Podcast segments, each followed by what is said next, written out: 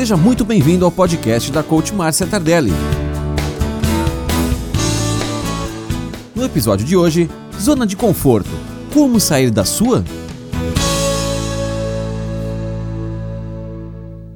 Ah, zona de conforto, algo confortável que conhecemos tudo por lá. Não temos dúvidas ou medo, tudo é bem familiar por lá.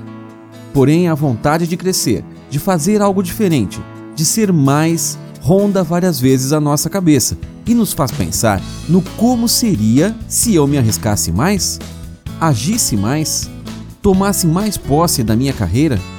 E aí nos faz pensar que o sucesso pode sim acontecer. Mas como sair da zona de conforto? A grande maioria das pessoas luta arduamente para manter o que tem neste mundo e nem tenta lutar pelos sonhos que almeja. Isso nos mostra em como a zona de conforto nos aprisiona, nos impede de crescer e de utilizar todo o nosso talento. E neste momento, você deve estar se perguntando: mas qual o primeiro passo? Por onde eu começo? E nós te falamos agora três dicas práticas para você começar já a sua jornada e seguir o rumo aos seus sonhos. Primeiro, voltar a sonhar. Nós não morremos quando deixamos de viver, mas sim quando deixamos de sonhar.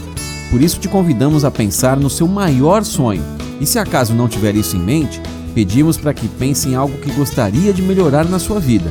Isso já é um bom começo. Segundo, o mundo precisa de mais atitude. Isso mesmo, falar menos e agir mais faz uma diferença gigantesca.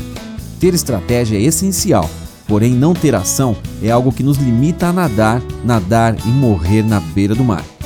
Terceiro, visualização do sucesso isso antes mesmo de alcançar. Existem muitos atletas e empresários que usam desta estratégia para alimentar seus cérebros de autoconfiança para dar os primeiros passos. Essa é uma dica neurologicamente correta, pois o nosso cérebro é atemporal e capaz de sentir prazer e energia através desta dica. E agora? Vai lá e faz, pois o mundo é dos que correm atrás. Lembre-se de que cada vez que deixamos de tentar, também deixamos de acertar. Para saber mais sobre coaching de carreira, acesse www.marciatardelli.com.br. Até o próximo episódio.